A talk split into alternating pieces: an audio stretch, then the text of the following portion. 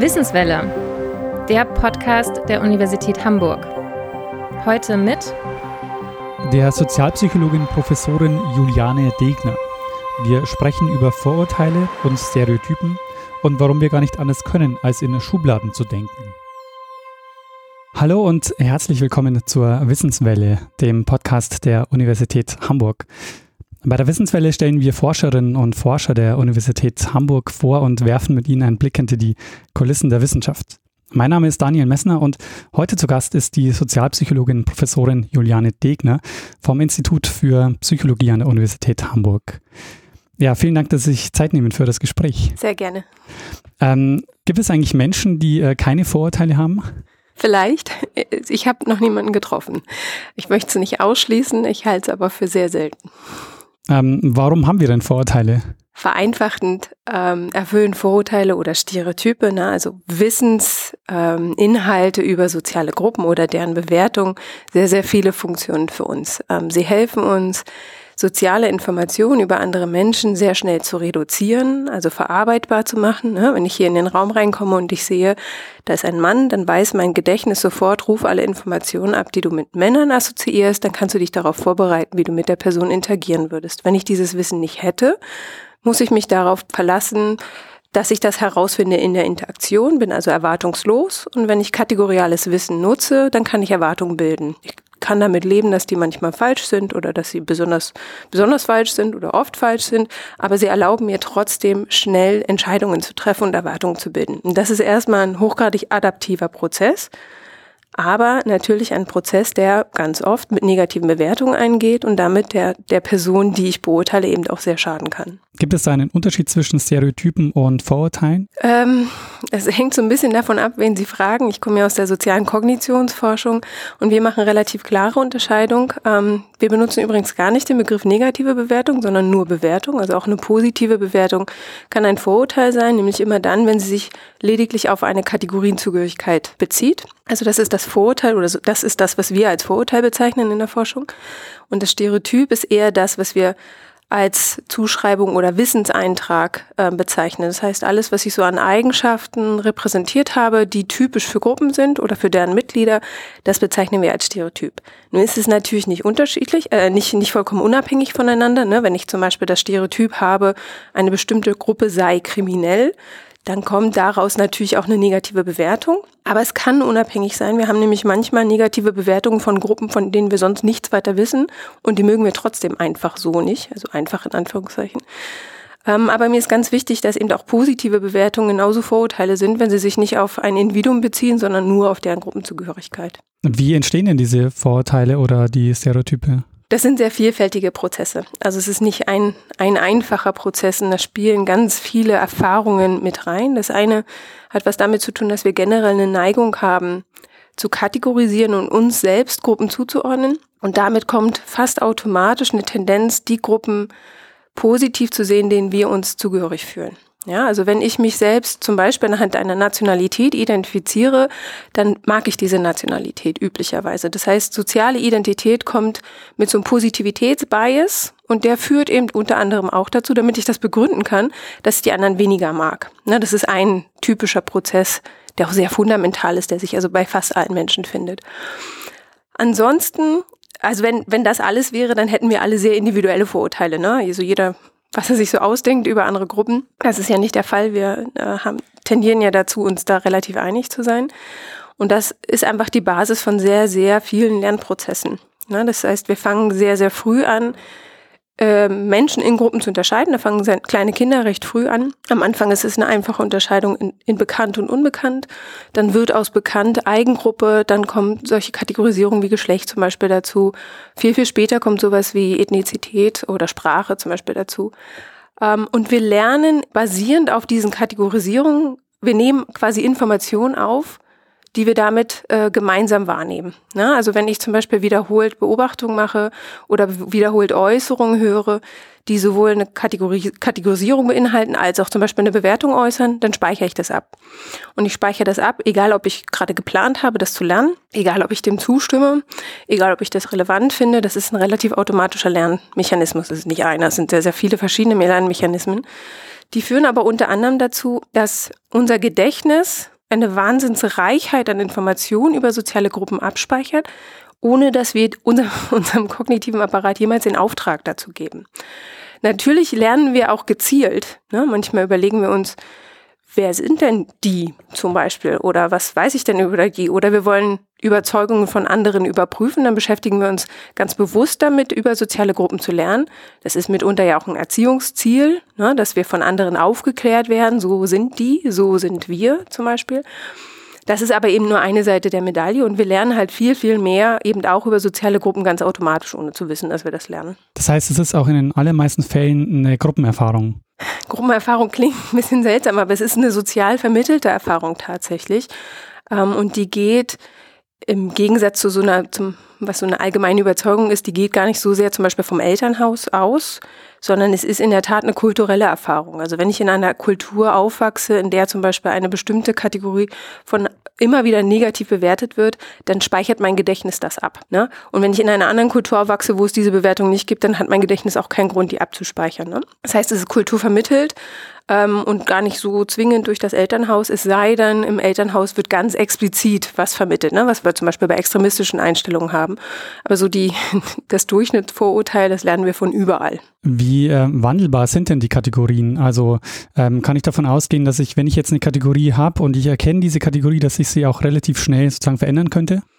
Das hängt so ein bisschen davon ab. Also es hängt erstmal davon ab, wie sozial relevant so eine Kategorie ist. Wir lernen zum Beispiel Geschlecht und das lernen wir meistens als binäre Kategorie, ne, also Mann, Frau, ähm, das ist enorm dominant. Ja, also Kinder werden in wahnsinnig frühem Alter, da, vor der Geburt, damit äh, äh, stehen dem gegenüber, dass Jungs und Mädchen wichtig sind. Ne? Also man in den USA wird gerade über Gender Reveal Partys äh, gesprochen. Total absurde Geschichte ist, ja, aber dass man feiert, das Geschlecht äh, des Kindes zu erfahren. Ich zumindest finde das absurd. Ja, aber vor einer Geburt eines Kindes äh, wird schon eine Erwartung zum Beispiel geschürt, dass Jungs und Mädchen sich anders verhandeln, äh, verhalten. Entschuldigung. Wir geben denen andere Kleidungsfarben, wir, wir streichen die Kinderzimmer in unterschiedlichen Farben. Wir geben ihnen andere Spielzeuge und wir benennen sie ständig als Jungs und Mädchen. Es ist also eine enorm dominante Kategorie, die sehr, sehr früh und sehr mit sehr viel Wiederholung gelernt wird. Die kriege ich auch nicht so einfach weg. Ne? Das ist also eine sehr lange und intensive Lerngeschichte, die ich nicht einfach überschreiben kann. Auch wenn ich vielleicht dieses Ziel habe und mich entscheide, ich möchte nicht binär kategorisieren, ich werde das automatisch trotzdem tun. Andere Kategorien, wenn die neu sind, wenn die vielfältig sind, ähm, wenn die viele Unterkategorien haben oder hierarchisch angeordnet sind, die sind da etwas weniger stabil, da können wir eher neu lernen. Aber bei dem, was wir so in der Vorurteilsforschung uns meistens angucken, geht es ja nicht einfach nur um irgendwelche Kategorien, sondern um soziale Kategorien, die auch in der Gesellschaft in unterschiedlichen Statusgruppen angeordnet sind. Und die können wir nicht einfach so umlernen. Also selbst wenn wir das Ziel hätten, es wäre sehr, sehr schwer, das zu erreichen. Und viele dieser Kategorien sind ja auch Teil der eigenen Identität, also zum Beispiel die Geschlechterrolle wenn ich mich selbst einer Kategorie zugehörig fühle, dann kann man ja auch zum Beispiel davon ausgehen, dass ich Stereotype und Vorteile abbaue, indem ich die Kategorie abbaue. Ne? Ich kann mir sagen, wir kategorisieren jetzt nicht mehr nach Nation zum Beispiel, sondern wir sind alle Menschen. Wir sind nicht Deutsche und Geflüchtete, sondern wir sind alles Menschen zum Beispiel. Das klingt erstmal sehr, sehr schön, ne, weil man dann merkt, ach ja, dann haben wir alle eine gemeinsame Kategorie und die Positivität des Selbstbilds, die kann ich dann auf alle anwenden.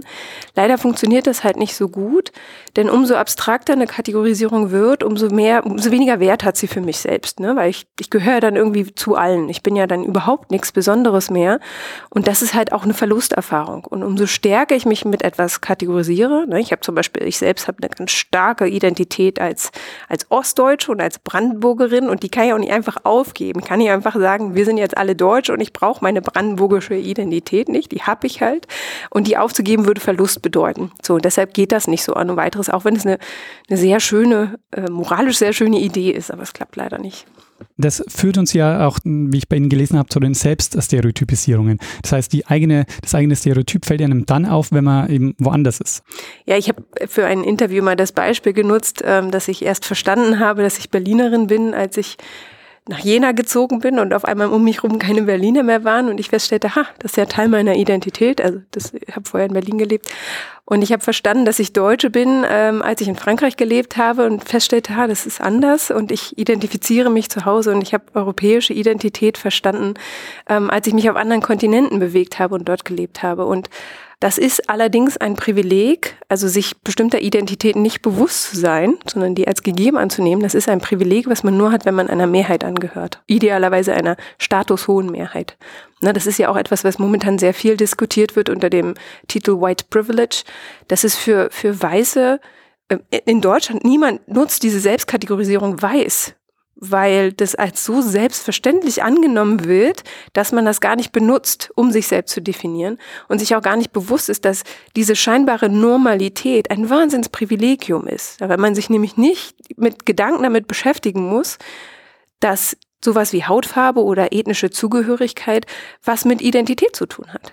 Dieses Privileg hat man aber nur, wenn man dem hohen Status angehört. Und dieses Privileg haben zum Beispiel Menschen, die eben nicht weiß aussehen, überhaupt nicht, weil denen ständig soziale Identitäten zugeschrieben werden, sie auch ständig in der Situation sind, sie zu begründen, wo kommst du denn her? Ne? Und, ähm, und sich damit auseinandersetzen zu müssen, ob oder auf welche Art und Weise andere sie verarbeiten ne? und eben da auch bestimmte Erwartungen heranbieten oder sie eben benachteiligen aufgrund ihrer Identität. Das heißt, wir haben alle auch Kategorien, die wir auf andere ähm, übertragen und die werden aber erst dann zum Problem, wenn damit auch eine Diskriminierung einhergeht. Das ist, das ist eine eher ethisch-moralische Frage, ab wann es ein Problem ist. Nun bin ich Grundlagenforscherin, mich interessiert eigentlich erstmal, wie kommt es dazu? Und die Bewertung ist eine gesellschaftliche Frage, die auch gesellschaftlich ausgehandelt wird. Wir finden zum Beispiel manche Kategorien vollkommen legitim. Wir finden es in Ordnung, dass Personen, die wir als kriminell kategorisieren, ins Gefängnis gehen. Das finden wir vollkommen legitim. Wir benachteiligen sie aber. Wir finden das aber begründet. Ne? Das ist gesellschaftlich ausgehandelt. Genauso wie wir es begründet finden und richtig finden oder Begründungen schaffen dafür, dass manche äh, Mitglieder mancher Kategorien halt einen höheren Status genießen. Das heißt, diese Bewertung die kommt nicht aus dem grundlegenden Prozess, sondern die ist gesellschaftlich ausgehandelt und auch das, was wir als Diskriminierung und Benachteiligung ansehen, ist gesellschaftlich ausgehandelt. Äh, oder eben nicht ausgehandelt. Ne? Da wird debattiert. Das ist ja auch etwas, was wir in derzeitigen äh, gesellschaftlichen Debatten erleben, dass Leute versuchen zu vermitteln, das und das Verhalten ist übrigens Diskriminierung und diese, diese Vermittlung ist gar nicht so einfach, ne? weil das nicht immer verstanden wird, gerade wenn man selbst diese Diskriminierungserfahrung selbst nicht hat. Sie haben sich auch mit den Stereotypen ähm, im, im, frühen Kindesalter beschäftigt. Ähm, weiß nicht, welchen Unterschied ähm, kann man denn da festmachen zwischen, ähm, also wie gehen Kinder mit diesen Stereotypen um und wie gehen Erwachsene mit diesen Stereotypen um? Gibt es da einen, einen gravierenden Unterschied? Da gibt es einige. Also das erste ist, dass diese Annahme, Kinder würden zum Beispiel automatisch Angst vor Fremdheit haben oder Angst vorm Dunkeln und deshalb zum Beispiel Personen mit dunkler Hautfarbe ablehnen. Das sind Mythen. Das ist so nicht. Kleine Kinder, Neugeborene finden es im Dunkeln eigentlich sehr, sehr angenehm. Ähm, die haben also gar keine Angst. Ansonsten ist ein wichtiger Unterschied, dass äh, gerade Kinder bis zum Alter von fünf, sechs, sieben sehr, sehr aufmerksame Beobachter sind und versuchen rauszukriegen, welche sozialen Strukturen herrschen eigentlich vor, wer gehört wozu. Da scheint also so ein ganz großes Wissensbedürfnis da zu sein. Die Kinder benutzen das aber nicht zwingend. Also es gibt ganz faszinierende Forschung, die zum Beispiel in den USA zeigt, dass Kinder sehr, sehr früh anfangen, nach Schwarz und Weiß zu kategorisieren, wenn sie das in, in Laborstudien als Aufgabe kriegen, das auch ganz gut können, dass sie es aber in ihrem Verhalten nicht nutzen. Zum Beispiel nicht nutzen, wenn sie ihre Freunde wählen ja, und es ihnen dann zum Beispiel vollkommen egal ist. Das ist erstmal ein ganz wichtiger Unterschied. Und es könnte daran liegen, dass die Kinder halt erstmal einfach nur rausfinden wollen, was machen die aneinander, also die Erwachsenen, und viel, viel später erst rausfinden, wo gehöre ich da eigentlich dazu, wie platziere ich mich und wie nutze ich das. Ähm, das ist ein großer Unterschied. Ein zweiter ist aber, dass Kinder sehr, sehr normorientiert sind. Also ich habe jetzt gerade so Kindergartenalter im Kopf kann mal so ein Beispiel von, von meinem Sohn nehmen, der ist, ähm, der ist jetzt fünf, ähm, aber als er dreieinhalb war, kam er von der Kita nach Hause und meinte, Mama, weißt du was, äh, Jungs sind schlau, nee, Jungs sind stark und Mädchen sind schlau. Und nun weiß mein Sohn noch nicht, dass ich Stereotypenforscherin bin, aber das hat mich natürlich sehr herausgefordert und wir haben lange Diskussionen mit ihm geführt, dass doch Mama auch stark ist. Mama kann zum Beispiel Fahrräder reparieren. Ja, ja, das ist, das stimmt. Ähm, dann, äh, dann sind Mädchen doch auch stark. Nein, Aber Mama ist doch ein Mädchen. Ja. Dann können auch Mädchen stark sein. Nein. So, also eine ganz enorme Regelorientierung. Ähm, was das Beispiel auch zeigt, ist, dass das ein Stereotyp ist, was noch gar nicht ans gesellschaftliche Stereotyp angepasst wird. Ne? Ähm, jetzt mit fünf sagt er auch tatsächlich nicht mehr, dass Mädchen schlau sind, sondern was war der letzte Spruch? Äh, Jungs sind stark und Mädchen sind Salat. Also jetzt scheinen sich seine Einstellungen mehr den gesellschaftlichen Überzeugungen so von Kompetenzzuschreibungen anzupassen. Noch so eine Herausforderung für mich. Ähm, aber da ist am Anfang eine sehr äh, Norm, starke Normorientierung. Also die Kinder, wenn sie so eine Überzeugung erstmal aufgefasst haben, können sie mit Ausnahmen nicht umgehen, so richtig. Können auch nicht so gut darüber diskutieren. Das kommt einfach erst viel, viel später. Aber nochmal zeigt sich also auch, ne, als mein Sohn da dreieinhalb war, dass er das zwar erzählt hat und nachgeplappert hat, das aber für sein Verhalten irrelevant war. Ne? Und das, das ist wirklich tatsächlich, dass diese Nutzung fürs eigene Verhalten deutlich später erst einsetzt. Er wird also lernen ähm, mit der Zeit, dass er, dass es Ausnahmen gibt dieser, äh, dieser, dieser Schubladen, in die er die Personen steckt. Mhm. Das heißt aber auch, ähm, wenn ich jetzt durch die Welt gehe und weiß, ähm, ich habe zwar diese Schubladen, aber jede Person, die ich in diese Schublade packe, die muss nicht unbedingt dieser Schublade entsprechen. Ähm, was bringt mir denn dann diese Schublade noch? Haha. Ähm, so einfach, wenn es so einfach wäre, dann würden uns die Schubladen tatsächlich nichts mehr bringen. Ähm, und das, das ist tatsächlich ganz kompliziert. Zum einen ist es so, dass sie wohl kein Stereotyp finden, was hundertprozentig falsch ist. Sie werden auch keins finden, was hundertprozentig richtig ist. Ne? Eigentlich sind das im besten Fall Wahrscheinlichkeitsaussagen, nämlich wie wahrscheinlich ist es, dass ein Mitglied von Gruppe XY Verhalten Z zeigt. Können wir nicht so gut mit denken, ne? deshalb sagen wir einfach XY sind Z. Und dann, wenn wir Ausnahmen davon wahrnehmen, dann könnten wir jetzt eigentlich ja unseren, unsere Überzeugung ändern. Ach ja, die sind nicht Z. Dafür müssten wir aber erstmal sehr viele Ausnahmen wahrnehmen. Und das machen wir nicht. Da sind wir nicht so gut drin, weil sobald wir die Ausnahme wahrnehmen, schaffen wir einen Grund, warum sie gar nicht in die Gruppe gehört. Also eine weibliche Kanzlerin ist ja auch gar keine typische Frau. Und vielleicht, wenn Sie sich erinnern, als Angela Merkel gewählt wurde in den ersten Jahren, war das tatsächlich immer mal wieder ein Thema. Und ich kann mich erinnern, wie die Medien sich aufgeregt haben, als sie zum ersten Mal gesehen haben, dass Frau Merkel ein Kleid trägt. Und dann auch noch eins mit Ausschnitt bei einem Opernfestival, glaube ich.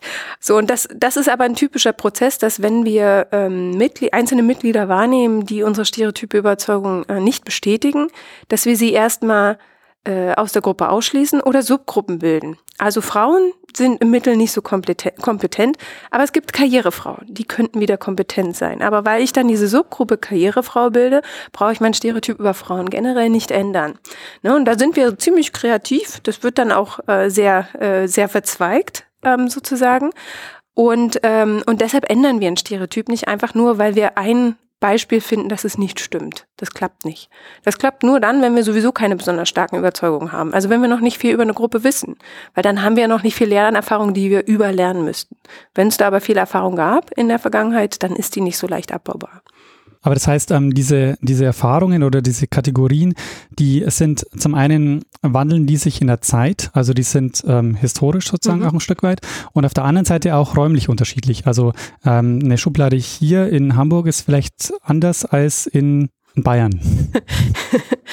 Ähm, ja und nein, nun würde ich jetzt die kulturellen Unterschiede innerhalb Deutschlands, die sind vermutlich nicht so groß. Ähm, so über die basalen Kategorien sind wir uns vielleicht ganz einig, ähm, aber vielleicht unsere Einstellungen gegenüber, sagen wir mal, Berlinern mögen sich äh, in Bayern und in Hamburg unterscheiden. Ähm, ja, also natürlich ist es kontextabhängig, weil die wenigsten Stereotype basieren tatsächlich auf individuellen Erfahrungen. Also ich habe Erfahrungen mit Mitgliedern einer Gruppe gemacht, die ich dann persönlich generalisiere und abspeichere.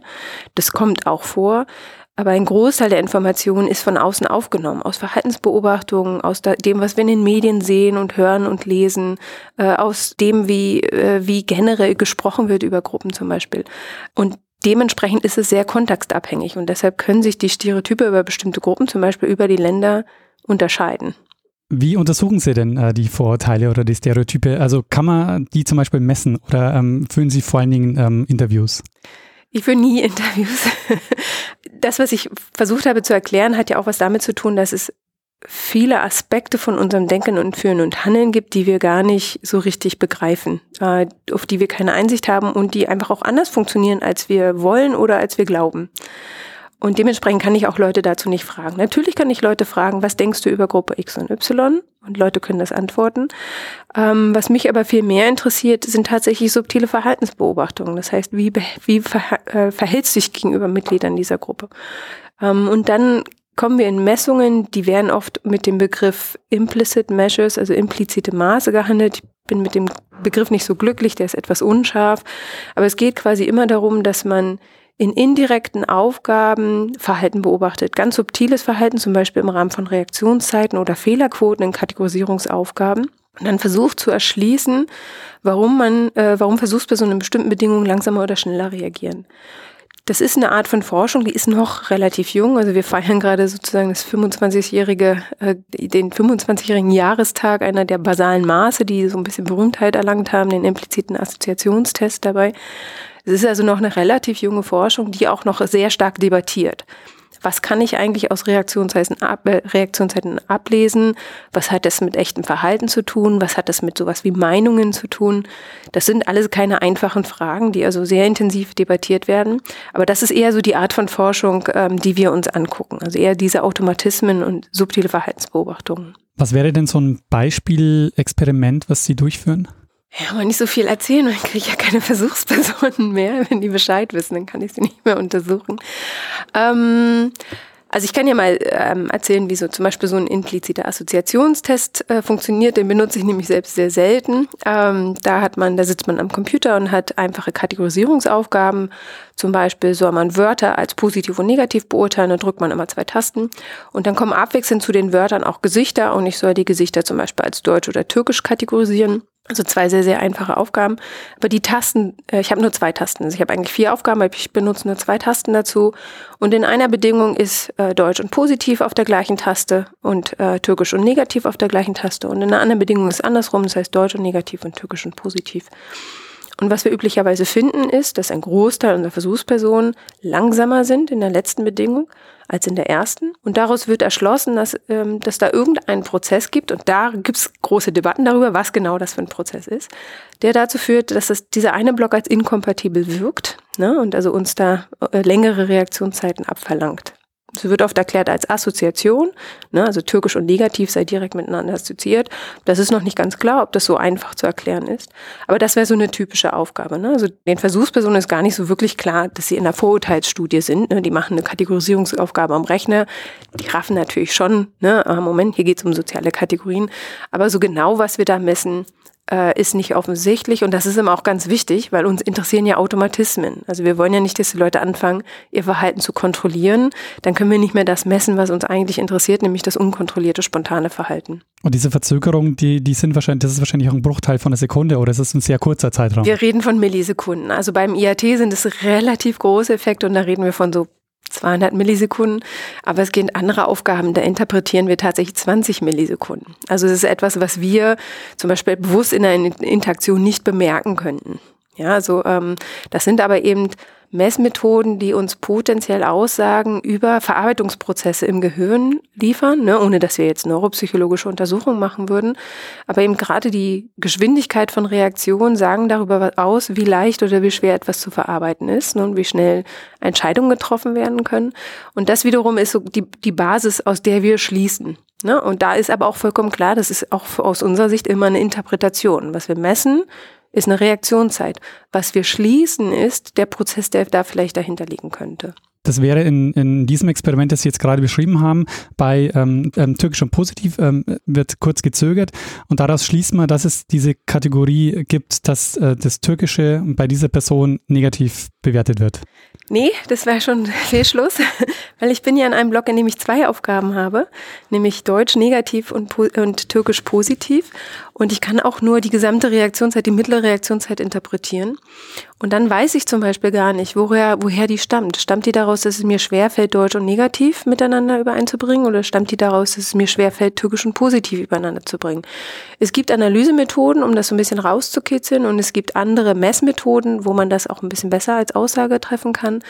Ähm, aber das ist auch an sich erstmal eine wichtige Aussage, dass ich aus einer Eigengruppe Positivbewertung nicht unbedingt erschließen kann, dass die Fremdgruppe negativ ist. Die Fremdgruppe könnte auch positiv sein, aber vielleicht etwas weniger positiv. Sie könnte aber neutral sein. Ja, also das, äh, oder sie können negativ in der Tat sein.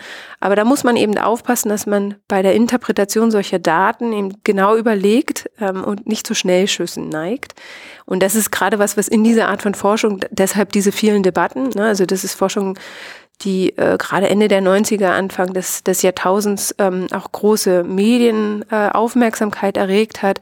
Huh, wir messen unbewusste Einstellungen, ähm, jetzt können wir Rassismus wirklich erklären. Und da müssen wir ein bisschen aufpassen, dass wir nicht überinterpretieren, was wir eigentlich messen können. Und tatsächlich ist die Forschung in einem gerade in einem, in einem in ganz aktiven Debattieren darüber, was messen wir da eigentlich, was bedeutet das für die Prozesse, aber auch für zum Beispiel Verhalten und für zum Beispiel echte Diskriminierung, die im Alltag beobachtbar ist. Was ist da Ihre Position in dieser Debatte? ähm, ich gehöre eher zu denen, äh, die mit dem erhobenen Zeigefinger sagen, vorsichtig überinterpretieren. Ähm, ich komme aber eben auch aus, aus einer quasi einer Familie aus der kognitiven Psychologie stärker als aus der Sozialpsychologie. Da ist man noch ein bisschen methodenaufmerksamer, würde ich sagen. Und ich bin, äh, würde mich schon als äh, eine der Forschenden ähm, bezeichnen, die schon daran glaubt, dass diese, was wir da messen, auch was mit Verhalten zu tun hat, die aber sehr gern zugibt, dass wir das noch nicht genau wissen, weil wir, obwohl wir seit 25 Jahren forschen, da noch äh, unsere Theorien, die wir immer und immer wieder weiterentwickeln, noch nicht an dem Punkt sind, das wirklich gut erklären zu können, dass unsere Vorhersagen auch noch nicht besonders perfekt sind, dass wir immer wieder mit Ergebnissen konfrontiert sind, wo zum Beispiel keine Verhaltensvorhersagen möglich sind und wir dann immer nicht genau wissen, worin das liegt. Sind es Messfehler? Weil wir ja eben in dem Bereich von Millisekunden messen? Oder haben wir das falsche Verhaltensmaß? Oder hat es vielleicht wirklich nichts mit Verhalten zu tun? Ja. Und äh, mir ist das immer sehr wichtig, da ähm, mit dieser großen Vorsicht ähm, zu agieren. Das ist natürlich immer dann schwierig, wenn man auch in der Öffentlichkeit über diese Forschung spricht. Weil die Antworten, die den Leute möchten, ist, sag mir, gibt es unbewusste Vorurteile? Und die Antwort von, es könnte sein, wir wissen es noch nicht so genau, die ist unbefriedigend. Ne? Gerade in einer Gesellschaft, wo gerade sehr, sehr aktiv über Rassismus diskutiert wird. Bei dem Design dieser Experimente, äh, inwiefern ähm, rechnen Sie da Ihre eigenen Kategorisierungen raus? Weil die, Sie sind ja auch nicht frei von den Kategorien. Mhm. Ähm, dann gibt es eigentlich mehrere Aspekte bei der Antwort. Das eine ist, dass ähm, Dadurch, dass die, die Forschung natürlich computerbasiert ist, ich da erstmal gar nicht interagiere mit meinen Versuchspersonen.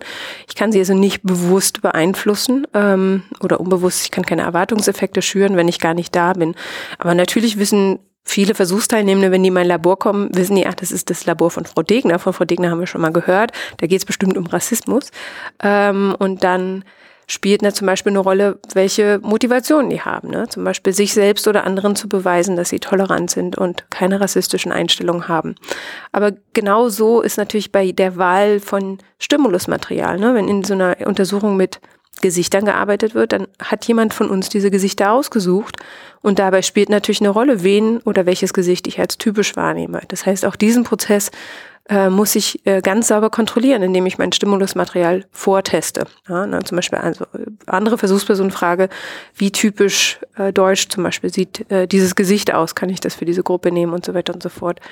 Das heißt, man muss sich in jedem, jedem einzelnen Schritt des Forschungsprozesses immer sehr bewusst sein, dass die eigene Meinung, die eigene Vorerwartung ähm, da immer eine potenzielle Verzerrung reinbringt. Entweder so, wie man die Studie anlegt, ähm, aber auch, wie man die Daten interpretiert. Dateninterpretation ist, ist nichts Selbstverständliches. Ne? Das sind statistische Auswertungen. Ich mu muss mit den statistischen Kennwerten umgehen, die dabei rauskommen und ich muss aus denen Sinn machen. Und da habe ich bestimmte Erwartungen. Und äh, dann sehe ich natürlich gerne meine Erwartungen bestätigt als Forschende. Da bin ich ja nicht anders als irgendeine andere Person auch. Und das ist etwas, wo man mit, mit ganz viel Vorsicht walten muss und auch idealerweise externe Kontrollinstanzen einführt, also mit anderen Leuten zusammenarbeitet, andere Leute auf die Daten gucken lässt, die Daten öffentlich zur Verfügung stellen, ähm, um halt möglichst zu versuchen, diese, diese Verzerrungen rauszuhalten aus dem Forschungsprozess. Dass das ganz gelingt, möchte ich bezweifeln, aber man sollte halt immer mit offenen Augen äh, darauf schauen. Äh, wie sind Sie denn in diesen Bereich gekommen? Also ähm, wollten Sie schon immer Sozialpsychologin werden? Ja. ich habe äh, Ich habe in der Schule tatsächlich Psychologie als so ein Wahlfach zusätzlich belegt und ich fand einen Großteil davon nicht so spannend. Da ging es dann um Freud und solche Sachen. Das fand ich irgendwie alles ziemlich doof. Ähm, aber dann im letzten Schuljahr wurden uns so Klassiker-Experimente gezeigt. Darunter waren Experimente zur Konformität von Salomon Asch, aber auch Experimente zum Gehorsam von äh, Milgram. Und das hat mich fasziniert, ähm, dass es möglich ist, dass Leute was tun, von dem sie eigentlich glauben, dass sie es nicht tun, weil sie die Situation, also zum Beispiel eine Gehorsamssituation, einen potenziell dazu bringt, eigenen Normen, äh, eigenen Normen zu widersprechen. Das fand ich total spannend. Und das war so einer der Gründe, warum ich in die Psychologie wollte. Und ich wollte auch wirklich von Anfang an immer in die Forschung. Also ich meinte, ach, ich möchte auf keinen Fall was mit Klinik zu tun haben und so. Ähm, und es war relativ früh klar, dass das mein Thema ist. Also was machen andere mit uns? Quasi, wie beeinflussen andere unser Verhalten? Und das ist die übergeordnete Frage der Sozialpsychologie.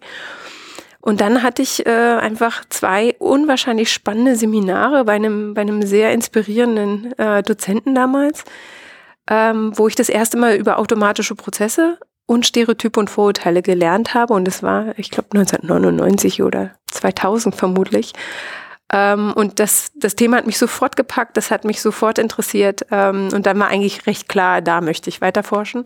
Und dann hatte ich Glück, dass ich als Doktorandin auch eine Stelle gefunden habe, die genau zu diesem Thema passt. Und äh, seitdem ist es mein Forschungsbereich. Aber Sie haben noch weitere Forschungsinteressen, nehme ich an. Ich habe ein ganzes Portfolio an anderen Forschungsbereichen, die mich auch interessieren. Das übergeordnete Thema ist, glaube ich, dass es immer um Automatismen geht, in irgendeiner Form, um spontane Prozesse. Aber ich bin in Forschungsprojekte involviert, da geht es um allgemeine Personenwahrnehmung. Ähm, ich bin in Projekte involviert, da geht es um Emotionsverarbeitung. Also wie schnell können wir ein, ein ärgerliches Gesicht erkennen zum Beispiel, aber auch Projekte, wo es um Annäherungs- und Vermeidungsverhalten geht. Also ähm, ich war vor, vor kurzem in meinem Workshop für Doktoranden gesagt, ich kann euch nicht empfehlen, so viele Forschungsthemen zu haben, weil die schwer unter einen Hut passen. Ähm, aber mich interessieren einfach relativ viele Sachen, die ich dann halt immer mal wieder mit unterschiedlichem Schwerpunkt verfolge über die Zeit. Naja. Wenn Sie sagen, also bei der Sozialpsychologie geht es also ja immer ein Stück weit darum, ähm, wie ich mich als Individuum gegenüber der Gesellschaft ähm, verhalte, beziehungsweise auch wie, wie dieses Verhältnis ähm, Individuum und, und, Gesellschaft funktioniert. Mhm. Ist es denn eigentlich so, ähm, dass, dass wir uns als Individuen immer unabhängiger von der Gesellschaft fühlen? Also fühle ich mich äh, sozusagen ähm, eigentlich weltoffener, als ich tatsächlich bin? Ja, also ich glaube, es fällt uns allgemein schwer zu beurteilen, wie stark Situationen und andere uns tatsächlich beeinflussen. Ähm, ich gebe mal ein Beispiel. Wenn ich Sie frage, stellen Sie sich vor, Sie laufen jetzt äh, Feierabend zur U-Bahn und vor Ihnen äh, fällt jemand um, der scheint einen Schlaganfall zu haben. Was tun Sie? Dann werden Sie mit hoher Wahrscheinlichkeit antworten, ja, natürlich helfe ich der Person. Ich sage, ja, und wenn andere dabei stehen, ja, natürlich helfe ich der Person. Tatsächlich zeigt sich aber, dass Leute das selten tun. Und zwar umso mehr andere Personen dabei sind, umso weniger wahrscheinlich wird es, dass sie helfen. Das heißt, wir selbst sind gar nicht so be besonders gut darin einzuschätzen, was die Anwesenheit anderer mit uns macht. Die gibt uns nämlich unter anderem die Information, da wird sich schon jemand kümmern oder wenn hier sonst sich niemand kümmert, dann gibt es vielleicht keinen Grund, sich zu kümmern. Ich mache das nicht. Ähm, na, das ist äh, Forschung aus dem Hilfeverhalten zu dem sogenannten Bystander-Effekt. Und da zeigt sich ganz klar, dass, dass wir nicht besonders gut darin sind, zu beurteilen, wie andere uns beeinflussen. Manchmal wissen wir das, aber wir wissen nicht, wann wir es richtig wissen und wann nicht. Und dann argumentieren wir ja gern mit dem in Anführungszeichen gesunden Menschenverstand. Und der ist manchmal einfach ziemlich naiv. Also der verschätzt sich einfach sehr oft. Dafür brauchen wir Sozialpsychologie, um darüber aufzuklären. Das heißt aber auch, ähm, man könnte sich auch gar keine Gesellschaft vorstellen, in der es ähm, keine Kategorisierung gibt. Also das wäre sozusagen gar nicht möglich. Und es wäre vielleicht auch gar nicht wünschenswert. Also das müssten sehr, sehr kleine Gesellschaften sein, in der alle Personen äh, persönlichen Kontakt zueinander haben. Ne, also die könnten maximal 100, 150 Leute groß sein. Das ist das, was wir gut verarbeiten können an anderen Personen. Und wenn da alle statusgleich wären und es keine Gemeinsamkeiten zwischen Personen gäbe, die vorhersagen, wer zum Beispiel mehr Macht hat oder weniger Macht hat oder wer welche Aufgaben erfüllt, dann würden wir vermutlich wenig kategorisieren. Aber in den Gesellschaften, in denen wir leben und den Gesellschaften, in denen ja Struktur, Gesellschaftsstruktur an Kategorien gebunden ist. Ne? Also die Kategorien, zu denen ich zugehöre, haben ja einen starken Einfluss darauf, was in meinem Leben passieren wird. Und solange das so ist, nutzen wir die auch. Und es ist auch sinnvoll, das zu tun. Wir leben ja in keiner kategorienfreien Gesellschaft, also macht es für unser Gehirn unwahrscheinlich viel Sinn, diese Kategorien zu verstehen und zu repräsentieren. Wir nehmen dafür in Kauf, dass wir mal falsch sein können, liegen könnten. Aber im Allgemeinen erlaubt uns das ganz gute Vorhersagen. Das ist was, was uns ähm, unser Gehirn vorgibt und ähm, was sozusagen, also ich frage mich, was vorher da war. Also hat das Gehirn dies, diese Fähigkeit zu kategorisieren oder ähm, ähm Ah, ich verstehe. Oder gab es die Kategorien? Genau. Also, ist ein bisschen schwierig, weil es nicht so ganz mein Thema ist. Ähm, aber äh, kategorisieren tun nicht nur wir, das tun Tiere auch. Ähm, und das zu machen ist ein äh, Überlebensvorteil, der erlaubt uns nämlich schnelles Handeln. Ne? Also zum Beispiel schnell zu kategorisieren, das ist eine Frucht, die ich essen kann, das ist eine, die ich nicht essen kann. Ne? Kann ich schnell die Frucht greifen, bevor es jemand anders tut. Schnell zu kategorisieren, das ist ein Raubtier, das ist ein Hase. Ne? Vor dem einen sollte ich wegrennen, wenn ich das schnell mache super Überlebensvorteil.